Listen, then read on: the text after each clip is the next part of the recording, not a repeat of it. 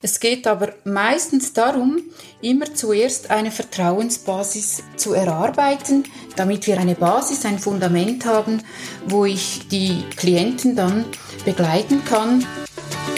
Herzlich willkommen zu einer neuen Episode meines Podcasts Education Minds, didaktische Reduktion und Erwachsenenbildung. Ich bin Ivo Würst Trainer und Fachbuchautor und unterstütze Unternehmen, Institutionen und Bildungsorganisationen, ihre Arbeit im Bereich der Erwachsenenbildung zu professionalisieren. In diesem Podcast spreche ich mit kompetenten Gästen über innovative Formen der Bildungsarbeit. Du gewinnst wertvolle Hinweise und Inputs rund um das Thema didaktische Reduktion und Erwachsenenbildung. Ich freue mich, dass du heute wieder mit dabei bist. Willkommen zum Podcast Education Minds, didaktische Reduktion und Erwachsenenbildung. Heute bei uns auf Besuch Beatrice Kuster. Beatrice, willkommen zu unserem Podcast. Ja, danke. Du bist diplomierte Sozialarbeiterin und Expertin für positive Psychologie. Du hast auch eine eigene Praxis. Erzähl uns etwas von deinem Berufsfeld und von deinen Aktivitäten.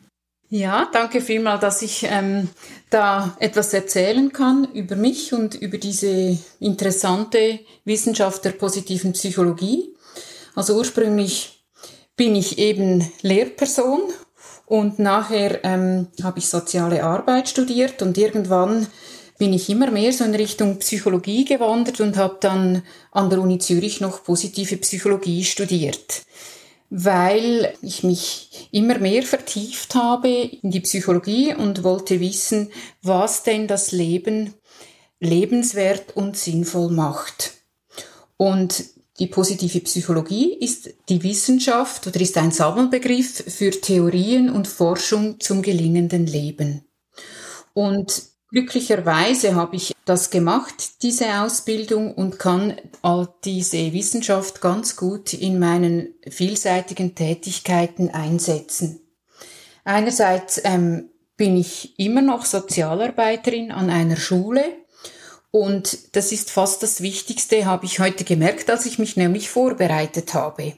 Weil, ich habe mir überlegt, was denn der, die Verbindung ist zu deinem Thema, zur didaktischen Reduktion und habe gemerkt, ich muss immer wieder, wenn ich mit Kindern, Jugendlichen und Eltern arbeite, das, was ich im Kopf habe, ganz vereinfacht runterbrechen und etwas anbieten, etwas den Kindern lernen für den Alltag.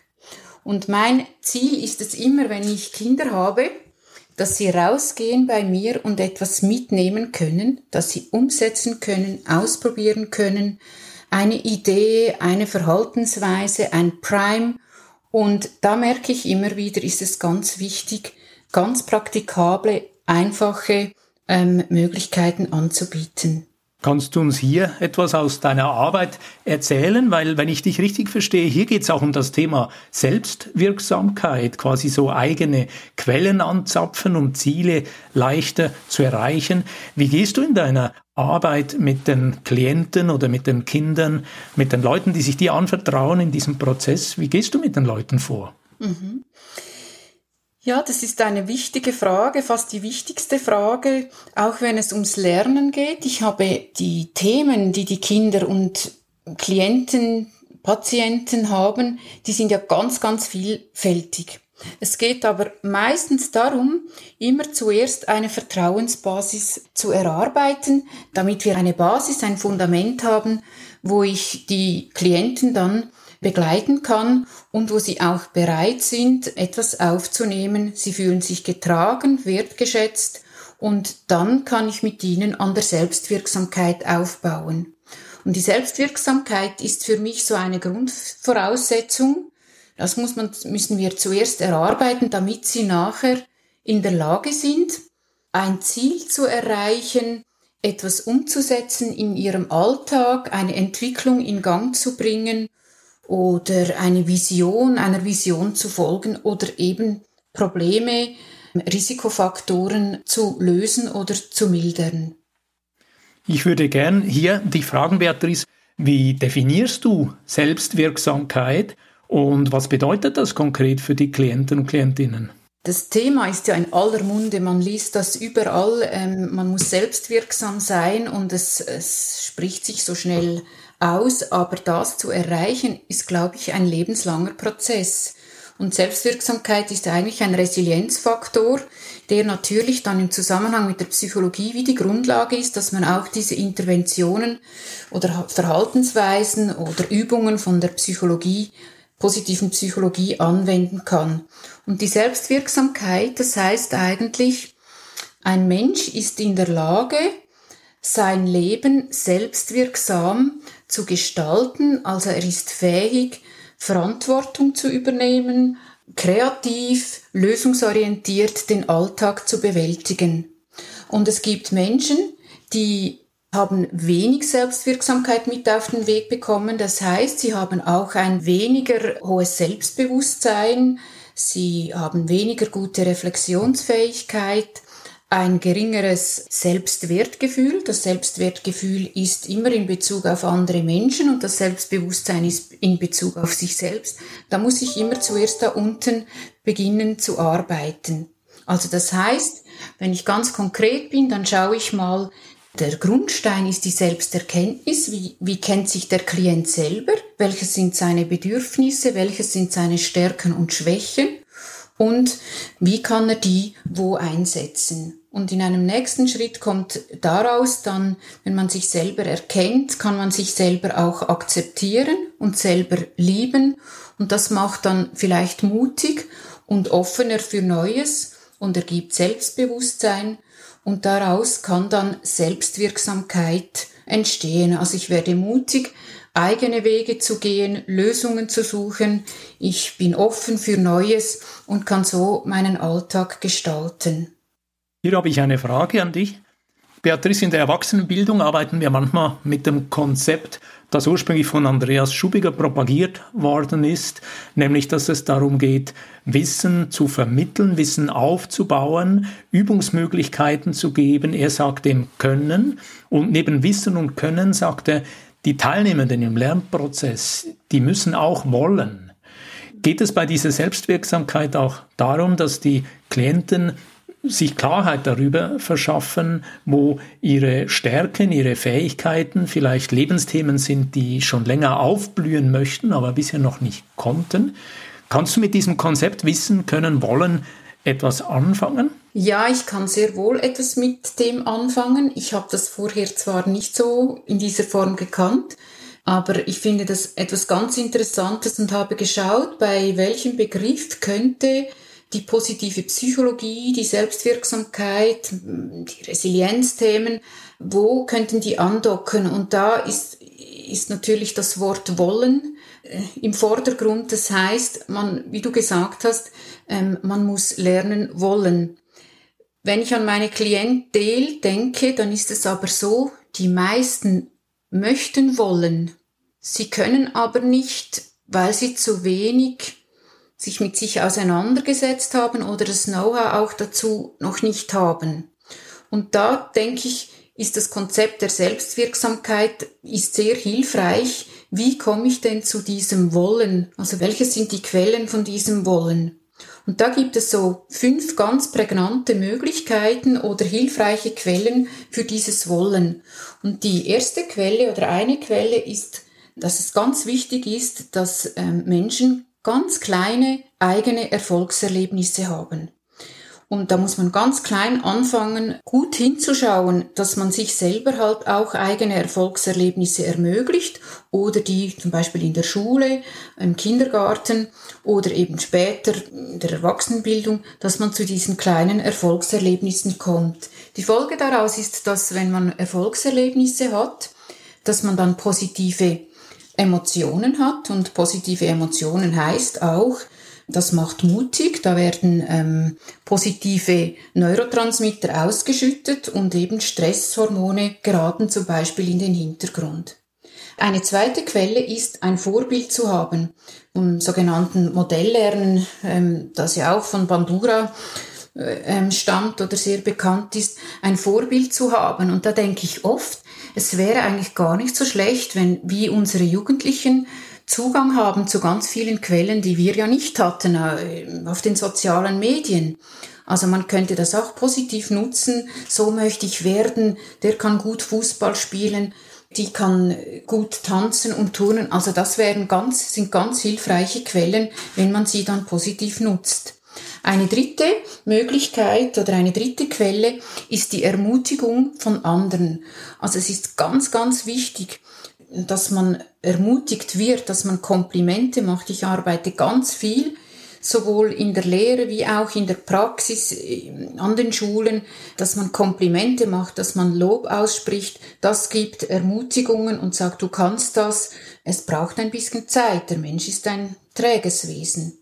Hier interessiert mich, wenn du mit Lob arbeitest, mit Ermutigung arbeitest. Ja. Beatrice, kommt das ausschließlich von dir oder ermöglichst du auch der Gruppe, gibst du Momente, bereitest du Situationen vor, wo die Teilnehmenden unter sich konstruktive, positive Rückmeldungen einander geben können? Wie sieht das aus? Ja, ich bin natürlich da nicht so die Fachperson wie zum Beispiel Lehrperson die darauf schauen, wie, wie Feedback ganz genau zum Beispiel rückgemeldet wird, dass das konstruktiv ist, dass es positive Aspekte hat, dass man die Stärken da in den, die Stärken stärkt und nicht die Schwächen schwächt. Das ist ganz bestimmt ein Teil, äh, wie man andere ermutigt, dass sie dranbleiben, dass sie nicht aufgeben. Das ist mir sehr wichtig. Und ein weiterer Teil ist auch, wir haben auch mal darüber geredet, Fehler machen. Also es ist ganz, manchmal habe ich das Gefühl, niemand, niemand getraut sich mehr einen Fehler zu machen. Und Fehler machen dürfen kann eben auch helfen, selbstwirksam zu sein. Also zu merken, es passiert ja gar nichts oder aus diesem Fehler lerne ich, also im, im Versuch und Irrtum, oder? Ah, das ist jetzt nicht gegangen, also nehme ich die andere Methode oder versuche ich etwas anderes. Also so eine, eine gute Fehlerkultur zu entwickeln, kann auch sehr ermutigend sein oder ist auch ein Lob, hey, das macht nichts, komm, wir versuchen etwas anderes. Ja, und hier kann natürlich ein Trainer, eine Trainerin, eine Dozentin viel beitragen, indem sie vielleicht zu Beginn von einem Lernprozess die Teilnehmer dann auch fragt und sagt, seid ihr einverstanden? Wir machen hier eine Art Laborsituation und wir werden ein paar Mal zusammen auf die Nase fallen, uns den Staub aus den Kleidern klopfen. Seid ihr einverstanden, dass wir in diesen Experimentierstil phasenweise wechseln und habt ihr Vertrauen, dass wir zusammen diesen Lernprozess halten können. Das gefällt mir sehr und in der Erwachsenenbildung habe ich hier sehr positive Erfahrungen gemacht, dass dann eben auch eine Art Spielraum entsteht oder eine Art Experimentierfeld entsteht. Und wenn man das gut mit Reflexionen begleitet, können die Teilnehmenden laufend die Erkenntnisse wieder daraus nehmen. Beatrice, ich habe noch eine Frage. Ich weiß, du bist ja auch als Lehrbeauftragte, ich glaube, an einer deutschen Sporthochschule tätig und an der Hochschule für soziale Arbeit. Ist das richtig? Welche Themen und wo genau bist du in der Erwachsenenbildung als Dozentin, als Lehrbeauftragte unterwegs? Ja, du hast gut recherchiert. Ich bin ähm, Lehrbeauftragte an der Deutschen Hochschule für Gesundheit und Sport und die ähm, bieten ganz verschiedene Studiengänge an, auch Psychologiestudiengänge. Und ich bin im Bachelorstudiengang äh, Soziale Arbeit, Schwerpunkt Sport zuständig und unterrichte dort oder doziere dort ähm, psychologische Grundlagen für die soziale Arbeit. Und äh, ich habe mir das auch überlegt. Es ist ein semi-virtueller Studiengang, das heißt, einen Teil haben wir virtuelle Klassenzimmer und da äh, bedingt es auch, dass, dass ich dann sehr ähm, prägnant versuche, das Wesentliche rüberzubringen oder darzulegen, damit dann die, die Studierenden sich da im Feld ähm, bewegen können und weitere Erkenntnisse daraus gewinnen können. Hast du da konkrete Erfahrungen, wenn es darum geht, Inhalte auszuwählen, wenn es darum geht, Mut zur Lücke zu beweisen? Wie gehst du da konkret vor, um didaktische Reduktion in der Hochschullehre anzuwenden? Ja, ich arbeite sehr, sehr gerne mit, mit Zeichnungen, mit einfachen Modellen, mit Landkarten, mit Begriffen, die man dann zusammen plötzlich zusammen verknüpfen kann, wenn man diese vertieft vielleicht einzeln angeht und dann nachher miteinander verknüpft. Also ich, ich mag das am liebsten. Ich verarbeite auch gerne mit Farben, damit, damit es ganz schnell eine Übersicht gibt ich mag Zeichnungen sehr und, und ich finde die Resonanz ist sehr gut. Also die Studierenden schätzen das auch. Und ich habe auch gut. an der Hochschule für soziale Arbeit in Luzern in, im Stud auch im Studiengang ähm, Bachelor für soziale Arbeit in der Methodenvielfalt. Dort unterrichte ich positive Psychologie und dort ist es auch, da gibt es auch ein, ein Modell, dieser Happiness Circle. Und wenn man den eigentlich liest oder anschaut, weiß man schon eine ganze Menge. Und dann geht es dann, ist es halt auch die Sache jedes einzelnen Studenten, wie er dann da dran gehen möchte oder äh, wie er sich dann da im Feld voranarbeitet und die Dinge verknüpft miteinander. Beatrice, hier habe ich eine Frage, dieser Happiness Circle. Ich weiß, in der Fachwelt ist man heute auch recht kritisch zum Begriff Glück. Äh, manchmal heißt es, das ist ein bisschen abgedroschen, dieser Begriff. Mit welchen Begriffen arbeitest du im Kontext der positiven Psychologie und diesem Happiness Circle? Mhm.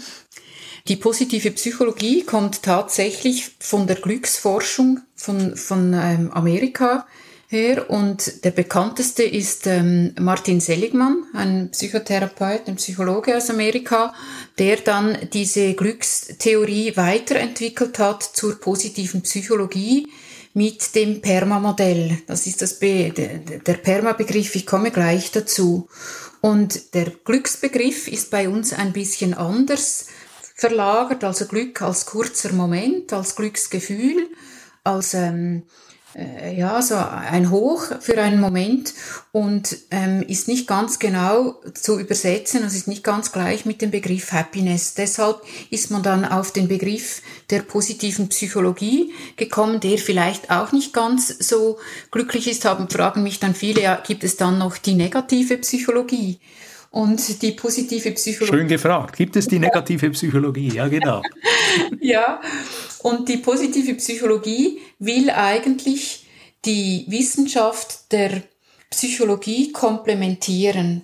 So im Soge des Zweiten Weltkrieges hat man plötzlich nur noch ähm, Psychotherapie gemacht, Traumas ähm, bewältigt, ähm, pathologisch kranke Krankheitsbilder ähm, äh, therapiert und hat eigentlich die Frage vergessen, was macht denn, wenn jemand da ist, ein, ein normales Dasein hat und was ist, was macht denn das Leben noch glück, äh, sage ich glücklicher, zufriedener, sinnerfüllter?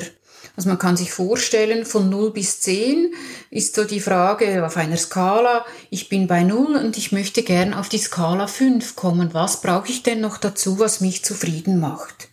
Das heißt, welche kleinen Schritte, welche Handlungsmöglichkeiten habe ich jetzt, heute, hier, damit es mir schon mal einen kleinen Schritt ein bisschen besser geht. Ist das richtig? Ja, genau. Mhm. Und das ist der, der wichtigste Schritt, sind die positiven Emotionen aus diesem PERMA-Modell. Das P steht für positive Emotionen. Das heißt, wie kann ich, komme ich selber zu Emotionen, die mich zufrieden machen? Und das, das ist sehr bekannt. Da gibt es die drei guten Dinge, the three good things. Das ist diese Übung, wo man sich täglich am Abend drei positive, schöne, erfreuliche, lustige, inspirierende Dinge aufschreibt, die man im Tages Tagesverlauf erlebt hat, die man sonst gar nicht wahrnimmt, die selbstverständlich sind. Und da soll auch ähm, hat zur, zur Folge, dass man auch dankbar ist für das, was nämlich was man hat. Und das ist ganz ein großer, wichtiger Zufriedenheitstreiber, diese positiven Emotionen. Und ich kann mir vorstellen, Sie öffnen dann auch diese Erfahrung, die Bereitschaft, vielleicht am eigenen Mindset ein bisschen zu arbeiten und Neues, ein bisschen Anspruchsvolleres zu wagen. Ist das richtig? Ganz genau. Da gibt es diese Broaden and Build Theorie von Barbara Fredrickson, die diese positiven Emotionen evidenzbasiert untersucht hat und festgestellt hat, je mehr positive Emotionen man hat, desto mehr kann man sein Mindset erweitern. Also es ermöglicht dann neue Gedanken, Kreativität kommt hervor, Neugierde, man möchte plötzlich sich mehr Wissen aneignen, man wird mutiger. Das ist so dieser Broaden, dieser Erweiterungsprozess. Ähm, Und wenn der nächste Schritt ist dann der Bildprozess, also man kann aufbauen auf dem, Das heißt, beständige persönliche Ressourcen, also soziale, sozial-emotionale Ressourcen können aufgebaut werden. Es kann Resilienz entstehen. Und es erweitert auch das soziale Netz, die Beziehungen. Und bekanntlich sind Beziehungen für Gesundheit, für ähm, Zufriedenheit und Sinnerfüllung äh, sehr entscheidend. Und das Ganze hat dann, wenn man es wenn man's weiter spinnt oder weitertreibt, auf Erfüllung, auf Entwicklung, auf äh, Flourishing, auf Potenzialentfaltung und schlussendlich auf psychische und physische Gesundheit großen Einfluss. Beatrice, das ist doch ein wunderbarer Schlussgedanke. Wie können wir in der Erwachsenenbildung einladende Verhältnisse schaffen? Wie können wir als Dozentin, als Dozent, als Trainer mit Gruppen so auf den Weg gehen, dass sie realisieren, wir sind hier in einem Lernprozess, aber im Idealfall knüpfen wir tragfähige Netzwerke, die weit über den Lerntag oder die weit über das Semester hinaus uns ein Stück weit begleiten, wenn wir Hilfe brauchen, wenn wir Impulse suchen, wenn wir den Austausch wollen. Von dem her, ich bedanke mich ganz herzlich für die Zeit, für das Gespräch von heute. Ich habe ganz viel mitgenommen von dir zur Selbstwirksamkeit, zur Bedeutung von Stärken und eben auch, wie es uns gelingen kann, solche tragfähige Beziehungen unter den Studierenden selber vielleicht zu unterstützen oder zu ermöglichen. Meine Frage zum Abschluss an dich. Beatrice, wie kann man mit dir in Kontakt treten, wenn man mit dir austauschen möchte? Wo bist du zu erreichen? Ja, das mache ich sehr gerne. Meine Webseite heißt ähm, Praxis Beatrice Kuster, alles an einem Wort.ch. Und über LinkedIn bin ich sicher auch erreichbar unter Beatrice Kuster. Und ich würde mich sehr freuen, ähm, wenn ich den einen Kontakt knüpfen könnte. Wunderbar, vielen Dank für dieses Gespräch und ich wünsche dir eine gute und kraftvolle Zeit. Ich danke dir vielmals. Wenn dir diese Podcast-Folge gefallen hat, dann freue ich mich über einen Like und eine positive Bewertung auf Apple und Spotify. Mehr Informationen zu mir und meiner Arbeit findest du auf www.education-minds.com und auf LinkedIn. Alle Links findest du immer auch in den Show Notes. Ich freue mich, dich auch in der nächsten Episode wieder mit dabei zu haben. Bis dann, dein Gastgeber Ivo Würst.